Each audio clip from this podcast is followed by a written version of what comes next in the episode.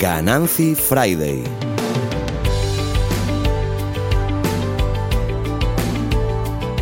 Capítulo 46. Cómo encontrar tu verdadera vocación y reinventarte profesionalmente.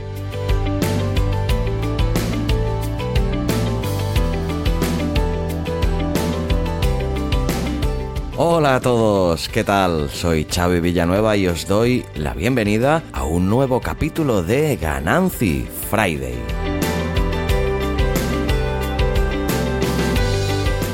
Hoy te voy a contar una historia que estoy seguro casi al 100% de que a ti también te ha pasado.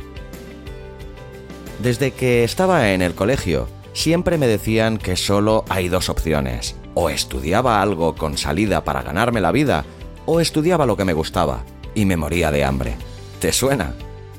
Pues muchos años después me di cuenta de que en realidad hay una tercera opción, descubrir aquello que te apasiona y que se te da bien, y con esa magistral combinación encontrar gente que esté dispuesta a pagarte por eso, que te encanta y que haces genial. Vamos, lo que se ha llamado de toda la vida encontrar tu verdadera vocación profesional.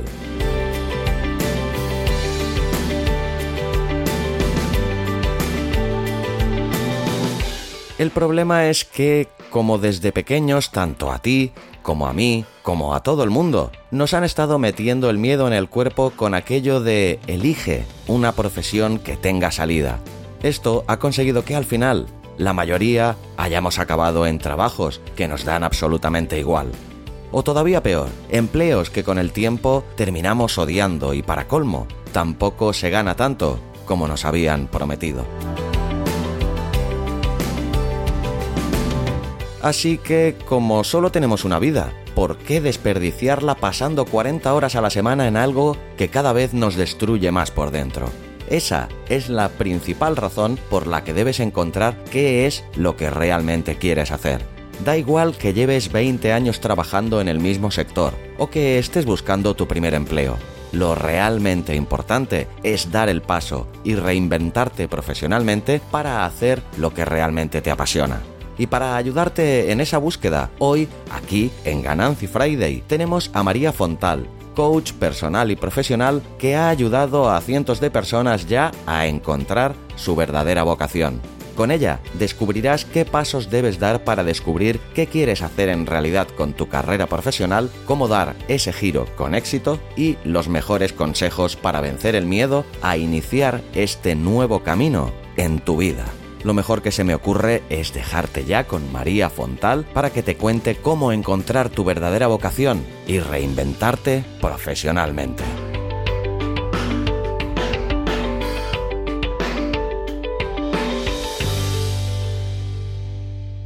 Bueno, pues como os acabo de decir en esta breve presentación, hoy tenemos con todos nosotros a María Fontal. ¿Qué tal, María? Buenas tardes, ¿cómo estás? Buenas tardes, muy bien. Pues nada, aquí deseando a ver que nos cuentes cuatro cosas, pero quizá lo más educado y lo más conveniente sería para la gente que no te pueda conocerte, pues que nos explicas así en cuatro trazos gruesos quién, e, quién eres, de, de dónde provienes y por qué te dedicaste a ayudar a otras personas siendo coach personal y profesional.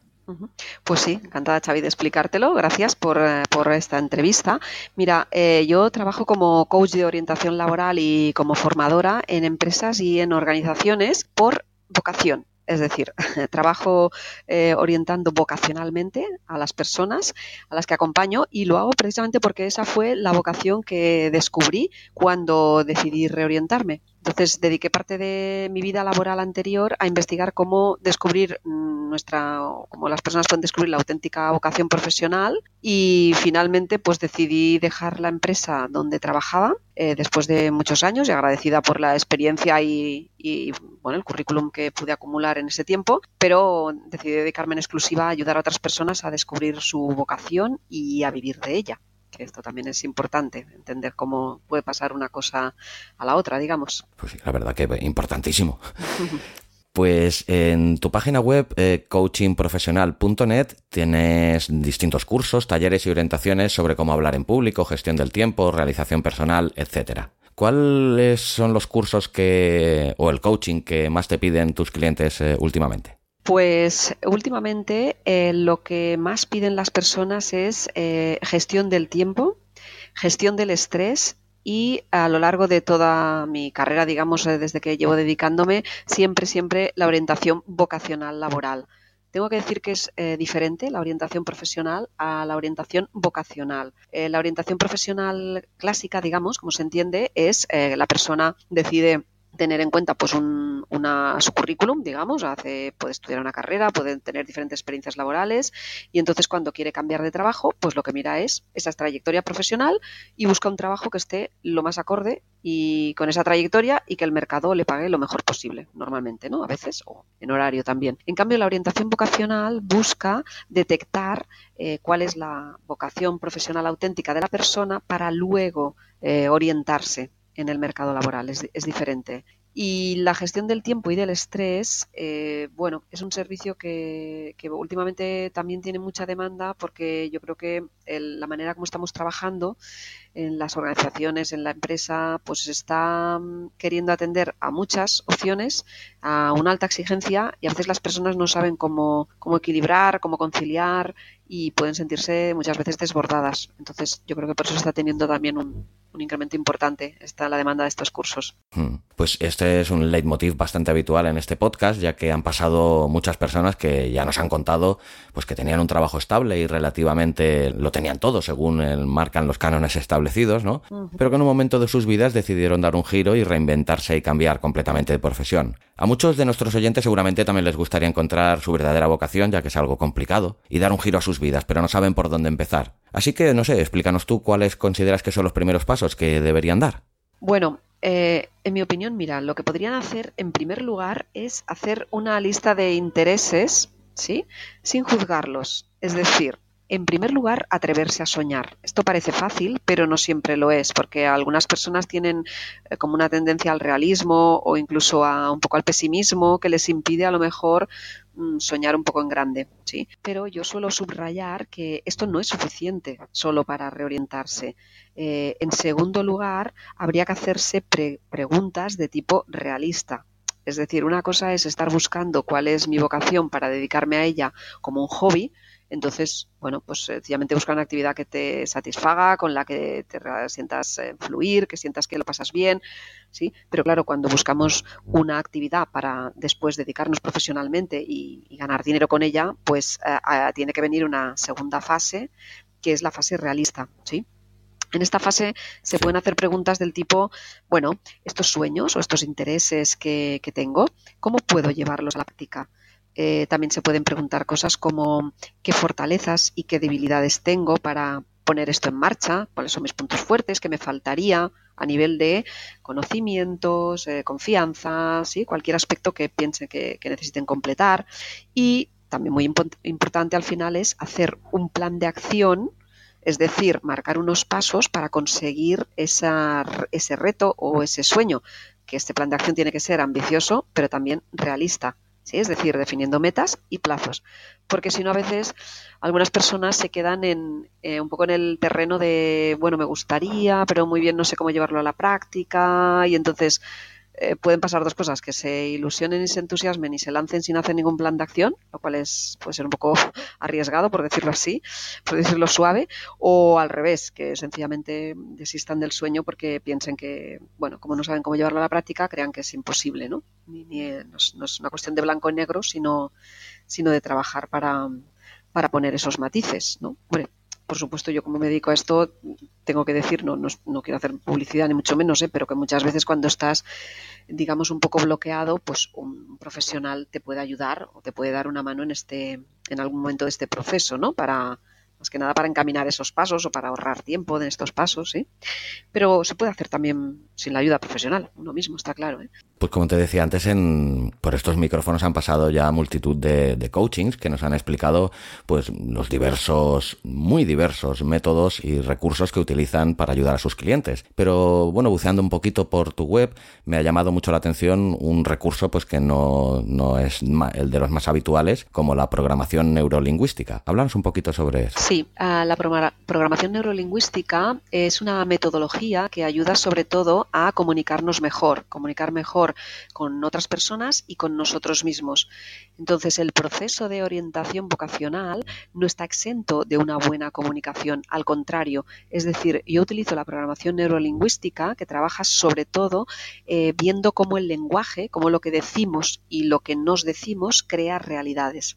Pongo ejemplos muy prácticos. Por ejemplo, hay personas que tienen clara su vocación, que han trabajado para construirse un currículum alineado con su vocación y que se ponen a buscar trabajo y cuando llegan al momento de la entrevista laboral, eh, lo que transmiten hace que la empresa o la asociación donde van a trabajar no entienda bien el mensaje y no lo seleccione. Sencillamente, sí, es un, es un tema de trabajar a nivel de lenguaje, cómo transmites, cómo comunicas. Pero otras veces también el lenguaje puede suponer una dificultad en el sentido de que cuando eh, pensamos, nos hablamos a nosotros mismos en ese diálogo interno, también estamos utilizando palabras que crean realidades. Por ejemplo, creencias como eh, me gustaría trabajar en el mundo de la comunicación o me gustaría, por ejemplo, ser formador, pero no porque yo no soy capaz de hablar en público o no soy capaz de, mm, a lo mejor, de alguna competencia, alguna habilidad que con entrenamiento funcionaría. Es una de las formas como, como utilizo la programación neurolingüística. Hay otras otras herramientas también que usamos a lo largo del proceso, pero principalmente el lenguaje. Bueno, doy por hecho que es evidente que conocerás los famosos test de orientación, donde con unas cuantas preguntas se puede saber o intuir qué tipo de profesiones son las más adecuadas para cada uno. ¿Qué preguntas le dirías tú a alguien que se hiciera para que encontrase su verdadera vocación? Bueno, eh, yo tengo que decir que los test de orientación eh, profesional eh, existen test de muchos tipos, ¿sí? Entonces hay, hay test que funcionan como abriendo racimos de ideas y para mí mm, son un poco más interesantes en el sentido de que, bueno, te puede llevar al menos a ayudarte en la primera fase de brainstorming de a qué me quiero dedicar. Luego hay otros test que funcionan todo lo contrario, es decir, cuando tú seleccionas una opción, lo que hacen es que borran eh, toda una parte de opciones y, al final llegan a una conclusión que muchas veces pienso que es un poco demasiado determinista. ¿sí? Es ese test que tú vas haciendo de intereses y al final te dice arquitecto, em, profesor, de, y, y, resulta que la persona no se identifica y piensa el test está mal. Bueno, no está mal, es que ha funcionado de una forma que no, que no ayuda, vamos a decir así. Entonces, casi nunca, es decir, prácticamente nunca o pocas veces utilizo test en, la orientación vocacional, en todo caso como un apoyo. Así que partiendo de ahí ya los test de autodiagnóstico, mm, sí, digamos que no, no es que los no es que piense que nos, sirven, no es que piense que no sean útiles, sino que hay que utilizarlos bien en el momento adecuado y seguramente por una interpretación profesional también. A partir de ahí, ¿qué, ¿qué, preguntas se puede hacer alguien para encontrar su verdadera vocación? Mira, puede preguntarse cosas eh, muy eh, clásicas, pero que tienen valor, que es eh, cuando yo estaba en mi modo natural, sin todavía mucho condicionamiento externo, como puede ser en mi época de infancia, ¿qué me gustaba o qué me interesaba? Ah, sí, la pregunta clásica de ¿a qué jugaba? Esto no quiere decir que si tú jugabas a ser bombero, lo que tengas que ser de mayor es ser bombero. No es exactamente así. ¿eh? Por ejemplo, podemos ver ejemplo en un niño que si le preguntas si quiere ser bombero, ay, perdón, si le preguntas qué quiere ser de mayor y te contesta que quiere ser bombero, ¿sí? No te quedas en esa pregunta, sino que le preguntarías, ¿para qué quieres ser bombero? Y a lo mejor ese niño va a contestar que lo que le encanta es que en el camión existe un instrumental que es muy llamativo y hay unos indicadores, hay unas luces, hay un... Entonces, en realidad lo que está apuntando es a una profesión que tiene más que ver con el ámbito de la tecnología o de la ingeniería, ¿sí? No exactamente con ser bombero de profesión, Pero puede darnos pistas eh, útiles, importantes, porque es en ese momento en el que no estamos todavía condicionados con me tengo que ganar la vida, o las salidas profesionales, o esta carrera tiene salida y la otra no. a veces también hago la reflexión contraria y es eh, eh, en la última crisis, que vivimos hace unos años, pues bien intencionadamente, algunos padres, orientadores, la sociedad en general, ¿no? aconsejó a algunas personas que querían ser arquitecto como una profesión que tenía una muy buena salida laboral en aquel momento, buena demanda, buen sueldo. ¿Qué pasa? Que alguno de estos estudiantes escogió la carrera no por vocación, sino por la salida profesional únicamente, insisto, si fuese, si fuese solo por esto, y cuando acabó la carrera la acabó en plena crisis del ladrillo, de la burbuja. Entonces, eh, yo acompañé y, di charlas en colegios de arquitectos, etcétera, que se encontraban con que tenían parte de, sus profesionales colegiados que estaban en un callejón difícil, pues porque no les gustaba la profesión y encima no había trabajo para todo el mundo, sí, estaban, o sea, había cambiado una carrera que tenía muy buena salida laboral, eh, dejó de tenerla. Claro, eh, orientar única y exclusivamente la elección de estudios o de carrera porque eh, tiene mejor salida laboral o no tiene salida laboral, Mm, está perdiendo valor, ¿sí? Primero por esta crisis que hemos que vivimos hace un tiempo, pero en segundo lugar también porque el mercado laboral es muy cambiante. En este momento está absolutamente dinámico, eh, pues porque se crean empleos constantemente, porque se crearán más en el futuro, empleos que en este momento no existen, uh, por las nuevas tecnologías, porque uno puede incluso idear su propio empleo. Es decir, ha cambiado mucho el mercado laboral en general y seguirá cambiando, parece ser. A veces me gusta poner el ejemplo de mi propia profesión y es que yo empecé hace muchos años cuando había muy pocos coach y cuando yo decidí dedicarme a esta profesión o el camino por el que llegué, mm, digamos que todavía no existía en nuestro país. O sea que se me hacía difícil pensar que a lo mejor con 18 años estuviese escogiendo carrera pensando en esta profesión porque sencillamente no existía. ¿sí? Es decir, eh, y, respondiendo y resumiendo un poco la pregunta que me has hecho, ¿no? ¿Cómo, cómo alguien puede mm, encontrar su verdadera vocación haciéndose qué preguntas? Pues preguntas más del tipo de uh, qué, esta es una pregunta grande, ¿eh? pero qué intereses tengo o qué se me da bien, ¿sí? Y buscar su combinación única de talentos. Cuando digo esto, necesito matizarlo porque algunas personas se asustan delante de esta pregunta y es que eh, intentan buscar como algo, un talento, un punto fuerte que no tenga nadie más, casi como si fuese de otro planeta. Y no es esto, no es esto. ¿eh? Eh, se trata de aquellas cosas que yo veo que se me dan bien y si no sé cuáles son, pregunta a tu entorno, oye, ¿qué te dicen que haces bien? ¿Sí? Combinadas con sus conocimientos y su experiencia profesional, te hacen un trabajador único que no se repite. Entonces, buscar esa combinación y ver eh, cómo la puedes aplicar en el mercado laboral. Ese tipo de preguntas sí que, sí que ayuda, en mi opinión. Imagino que debe también ser importante pues tener claro quién es uno mismo y cuáles son tus valores y tus límites para poder encontrar tu verdadera vocación, ¿no? Ayuda a esto. Bueno, no solo ayuda, sino que yo diría que es fundamental. Uno de los principales o de las principales dificultades que encuentro en todos los procesos, en todas las personas que acompaño, es que eh, tienen mucha confusión porque en realidad no saben responder a cuatro preguntas que para mí son las básicas para, para buscar el empleo. Y uno es, ¿cuáles son tus puntos fuertes vocacionales? No todos los puntos fuertes. ¿Cuáles son tus intereses vocacionales también? Que es, que es lo que realmente te gusta por, por pasión, vamos a decir así, o por interés. ¿Cómo te gusta trabajar? Cuáles son tus valores, qué es lo que te gusta y lo que no, y cuál es tu misión o norte profesional. Muy pocas personas me saben contestar a estas cuatro preguntas de entrada. Entonces, con este desconocimiento profesional de uno mismo, van a buscar trabajo como, pues mirando qué hay en el mercado laboral. ¿Sí? Es ahí donde caemos en el, bueno, pues qué, qué tiene más salida laboral.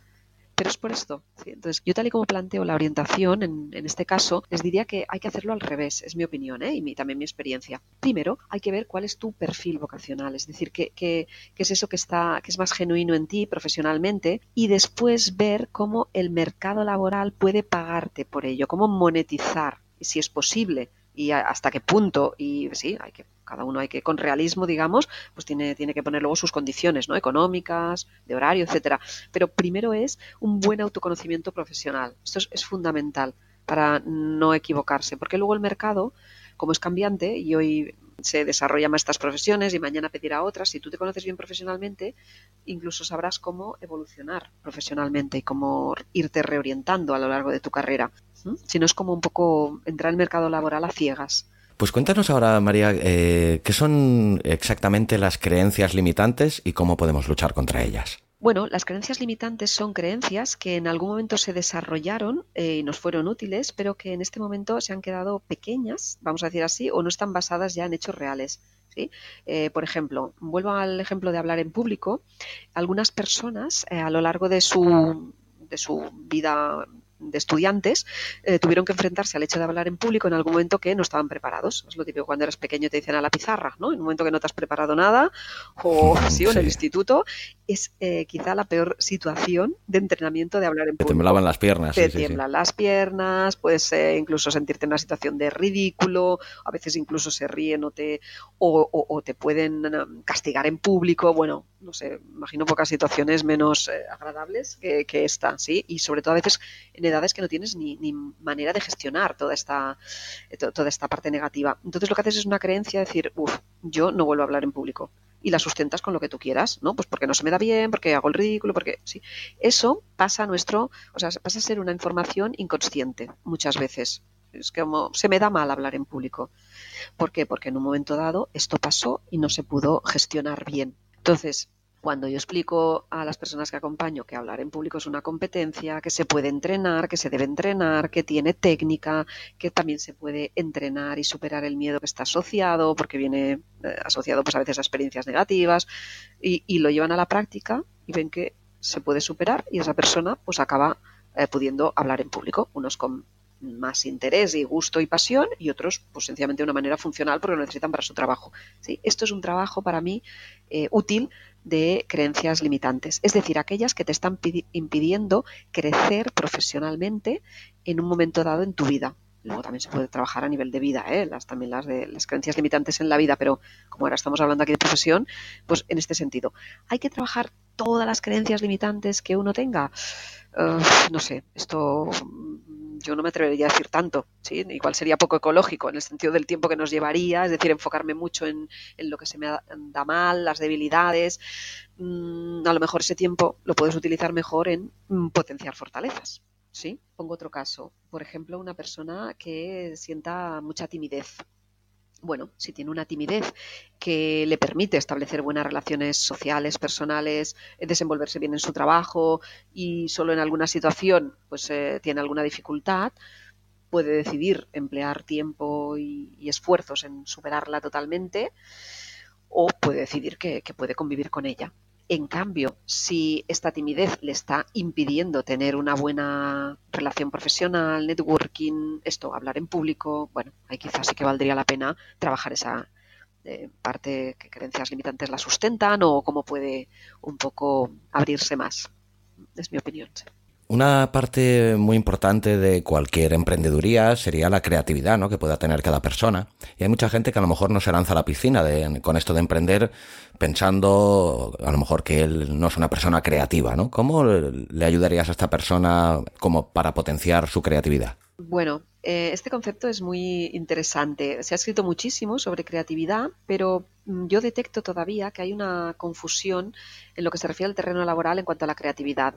Eh, al final la creatividad se puede utilizar no solo eh, en el ámbito artístico, por ejemplo, que se le supone, ¿no? Como o de la publicidad, como ideas originales que nadie tiene, sino que la creatividad, yo a mí me gusta decir que todo el mundo tenemos creatividad lo que pasa es que algunas personas eh, la tienen más bloqueada, vamos a decir así, o oxidada, y otras personas la tienen confundida. O sea, creatividad también es lo que tú utilizas, con, lo decir de una manera muy, muy simple, ¿eh? pues cuando llegas a casa y piensas en qué me voy a preparar de cena y, solo hay tres cosas en la nevera y decides inventar un plato. Sí, o sea, la creatividad está presente en nuestra vida siempre, si es, es innato de la naturaleza humana, no, no es algo, no es un talento de unos pocos. Eh, la creatividad además se entrena también. ¿Sí? Pues, por ejemplo, mm, decidiendo pues, eh, dedicarte o hacer alguna actividad, pensarla diferente, abordar un problema de otra manera, hay muchos terrenos en los que uno puede aplicar. Y en la orientación vocacional, pues a veces es muy necesaria, porque yo suelo ver que las personas que, llegan aquí a la consulta, a decir una cosa, o sea, si la eh, solución fuese tan evidente, estuviese tan clara, ya no me necesitaría.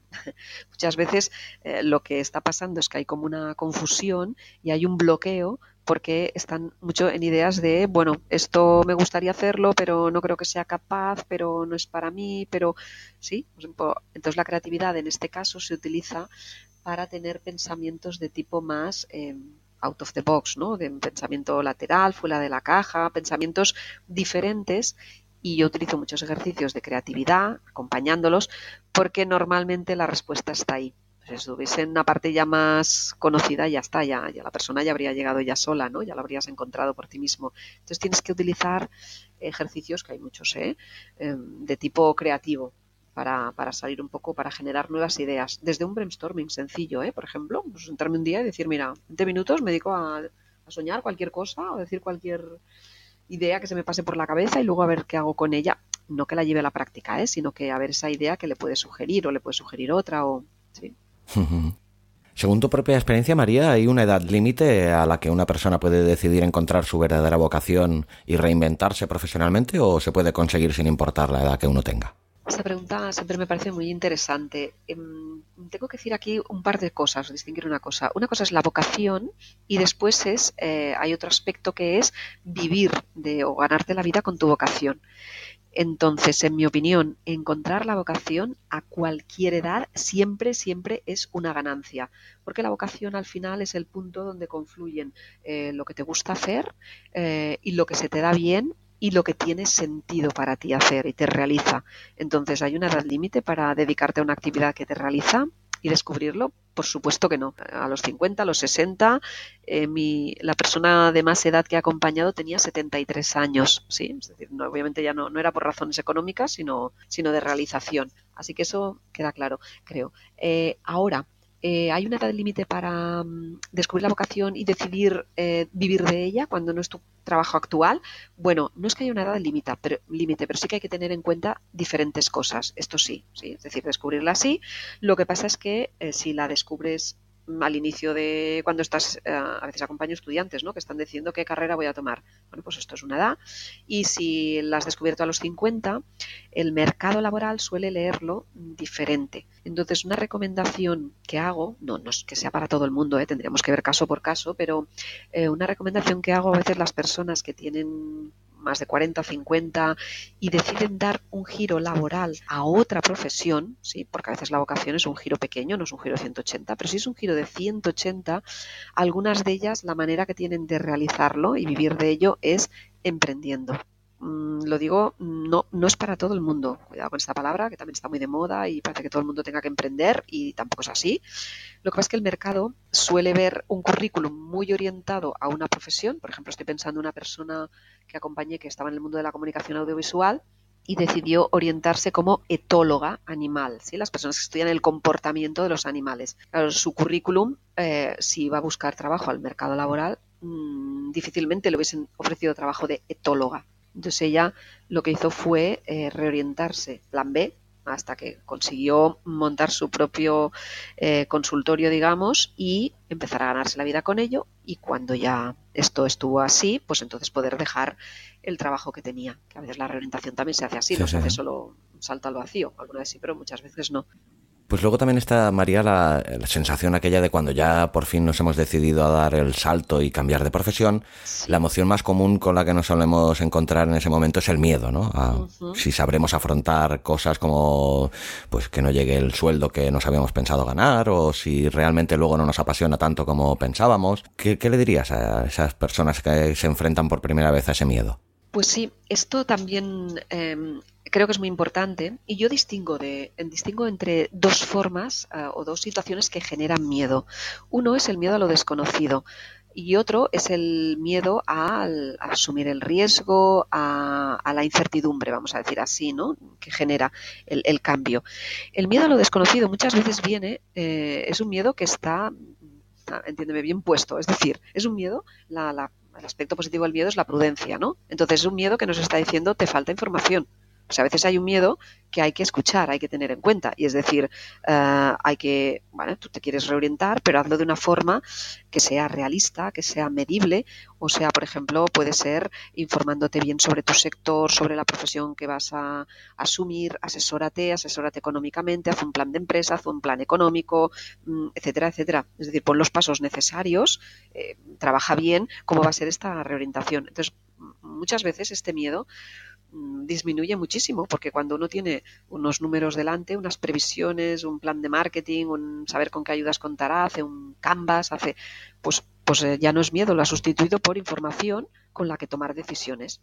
Esa información nos gustará más o menos. Es decir, a lo mejor cuando tienes la información dices, mm, pues no, es demasiado arriesgado y no quiero asumirlo. Bueno, esto es otro tema, ¿sí? Pero ya no estaremos hablando de hipótesis, eh, ¿sí? sino que lo hemos bajado a la realidad. Después, una vez que esto está bien organizado, bien planificado, sí que puede quedar un miedo que tiene que ver mm, a veces incluso con nuestra experiencia previa o incluso nuestra personalidad. ¿No? tienes que conocerte también un poco y saber, pues bueno, eh, no sé, la, capacidad que tienes para asumir el estrés o el riesgo o, y ver cómo lo puedes acompañar y superar si es lo único que te separa de, de conseguir ese plan que digamos parece realista y a nivel económico no hay nada infalible, pero bueno, has hecho bien los números y parece que va a funcionar. Entonces, bueno, pues vale la pena mm, trabajarlo, vamos a decir así. Pero a veces el miedo no, no, es que hay, no es que haya que decir, no, tengo miedo, pero es igual, me lanzo a la piscina. Bueno, tengo miedo, pues, pues voy a escuchar a ver cómo puedo rebajar o convencer a ese miedo, ¿no? Para hacer algo que sea realmente útil y a la hora de lanzarse a la piscina es básico y fundamental asegurarse sobre todo de que haya agua. Exacto, sí, sí, esta metáfora es, clara. Sí, pero a veces te sorprende ¿eh? porque hay personas que se sienten incluso culpables porque dicen es que yo veo que eh, me tendría que lanzar o ahora bastantes mensajes de cumple tus sueños, vive tus sueños. Bueno, pero vivir los sueños para mí tiene una combinación de dos valores muy importantes. Eh, uno, por supuesto, es el ilusión, entusiasmo, ¿no? ganas de interés, pero el otro es perseverancia y trabajo. Bueno, lo, sabemos, ¿no? Muchas personas que hemos hecho este giro laboral, que detrás de ese sueño hay muchas horas de trabajo, de esfuerzo, porque cuando vengan las dificultades que van a venir, ¿no? Como en todo camino laboral, lo que te hace al final perseverar y conseguirlo es mm, haber bueno, pues tener una buena planificación y, tener esa ilusión que es el motor, ¿no? Pero solo con ilusión, cuando menos es arriesgado lanzarse así solo sin haber pensado mucho. Pues sí, muchas veces esos miedos de los que hablamos provienen de una falta de confianza en uno mismo o de tener la autoestima baja. ¿Hay algún ejercicio que consideres que sea infalible y que consigue que recuperemos esa confianza para seguir adelante? Bueno, eh, lo que voy a decir también, yo creo que es un poco de sentido común, pero es importante a veces conocerlo. Eh, para mí, la autoestima eh, se basa en tres pilares, ¿no? El sentirme capaz, o sea, creer que delante de las dificultades voy a poder. el segundo pilar sería me lo merezco, es decir, que no haya un bloqueo muy grande a esto puede ser para mí, es posible, y por qué no. Y el tercero, que a veces nos olvidamos, son los logros. Es decir, cuando yo voy consiguiendo cosas, y profesionalmente, esto refuerza mi autoestima. Entonces, para mí, bueno, no sé, por ejemplo, ¿no? La, la confianza que crece de forma lógica, pues basada en hechos. Por ejemplo, cuando mis clientes me felicitan porque he hecho un buen servicio, o cuando vendo más, o cuando mi jefe me asciende. Pues estos son logros que hacen aumentar mi autoestima. A veces nos olvidamos un poco de esta parte, ¿no? Entonces, cómo no, eh, la verdad es que yo lo que he detectado es que la fórmula infalible eh, de verdad es descubrir tu vocación y dedicarte a ello. ¿Por qué? Porque cuando tú descubres tu vocación, que quiere decir esa actividad que está alineada con tu mejor talento y con lo que te interesa, de manera natural eh, vas a empezar a hacerlo mejor que otros. Mm, y, esto no estoy hablando con que tengas que hacerte emprendedor, ¿eh? puede ser también dentro de la empresa. Quiero decir que a veces mm, vamos a pensar, por ejemplo, yo estoy acompañando a personas eh, sanitarias, médicos, ¿no? Y los médicos mm, vocacionales, eh, lo que les pasa es que miran, me interesa la información que recibo sobre los últimos avances, medicamentos, y, y están incluso en su tiempo libre mirando, leyendo, hablando de ello.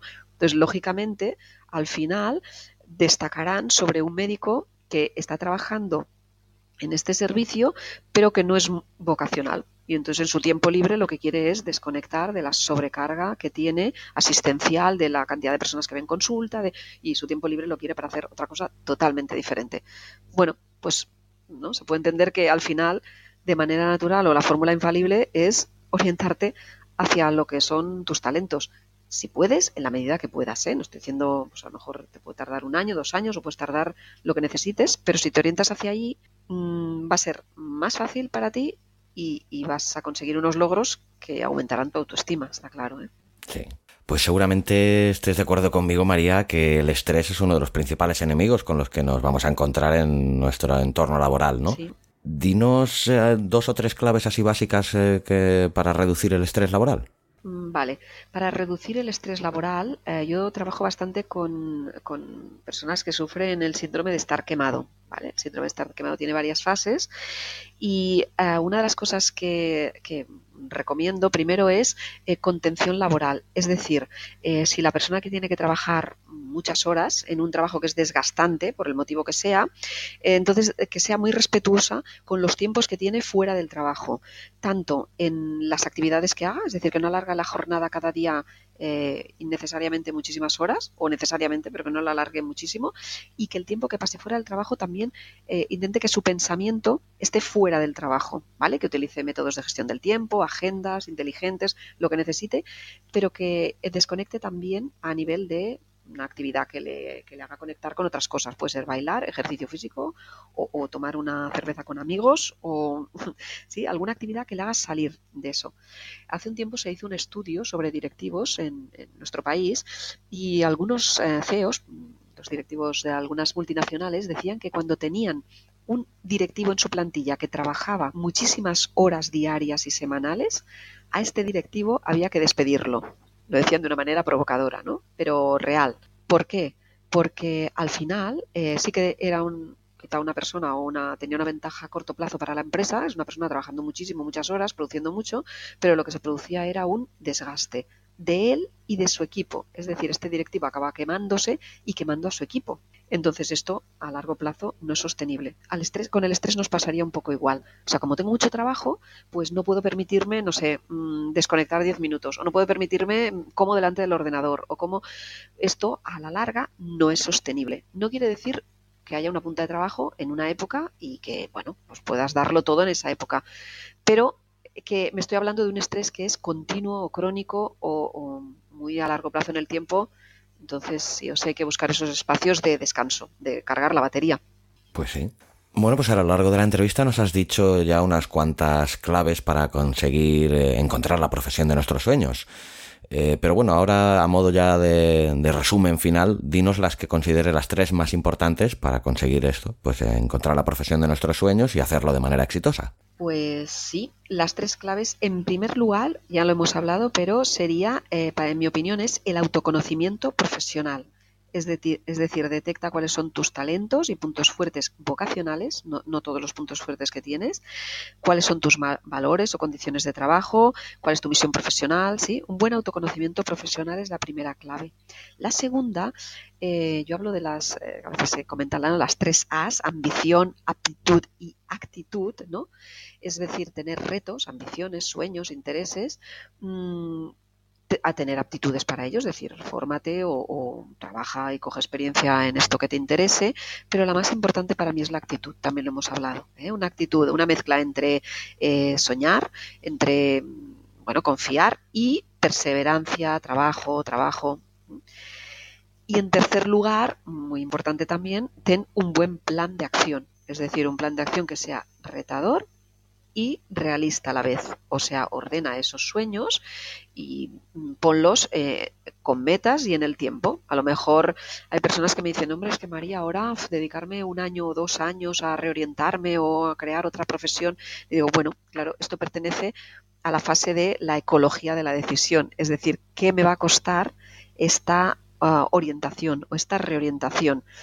Entonces hay que verlo en clave de los años de vida laboral y a lo mejor un año, dos años nos parece mucho tiempo, puede ser, pero bueno, si miramos a lo largo de la carrera laboral, mm, veremos que al final un año o dos para acabar, o tres, o los que necesites para acabar eh, trabajando en algo que, que te realiza más, que te sientes mejor, pues muchas veces vale la pena y el esfuerzo, que seguramente lo habrá, esfuerzo, pero muchas veces vale la pena, sí. Pues me ha encantado, María. La verdad que creo que con esto eh, daríamos por concluida la entrevista de hoy. Creo que todos los oyentes habrán sacado muy buenos consejos, pero para todo aquel que quiera saber más sobre ti y sobre tus métodos de coaching, pues dinos tus, tu dirección o dónde pueden encontrarte. Sí, por supuesto. Eh, ellos pueden encontrarme en mi despacho en Barcelona, que está en la calle San Antonio María Claret 139, y también pueden encontrarme en la web, como no, eh, que es eh, 3 coachingprofesional.net. Pues perfecto, María. Un placer haber estado charlando contigo este rato tan didáctico y espero que para ti haya sido también un momento agradable y nada, darte la bienvenida a la familia Ganancy Friday. Por supuesto. Al contrario, muchas gracias. Gracias por la entrevista, las preguntas y sí, espero que ojalá contribuyamos pues eh, a eso, a poner nuestro grano de arena en, esta visión de que las personas podamos trabajar en, trabajos que tengan sentidos y, que nos ganemos bien la vida con él, está claro. Espero que sí. Pues fuerte abrazo y muchas gracias. Igualmente.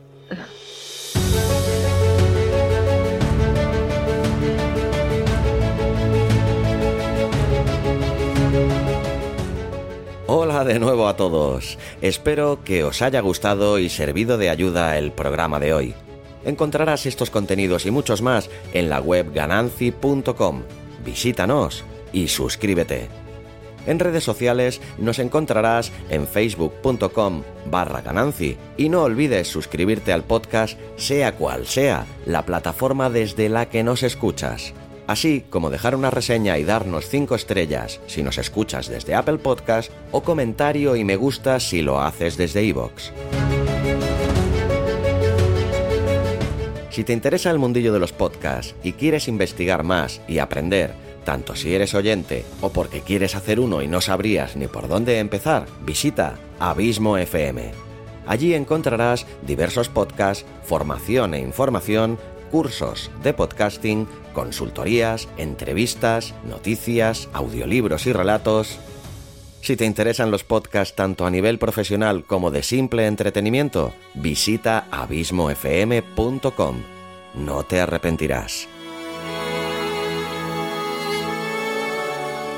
Dicho todo esto, te espero la semana que viene aquí, en Ganancy Friday, el podcast para gente emprendedora con trucos y consejos para ayudarte a cumplir tus metas y lograr tus objetivos con la ayuda de gente normal, como tú y como yo, que ya lo han conseguido.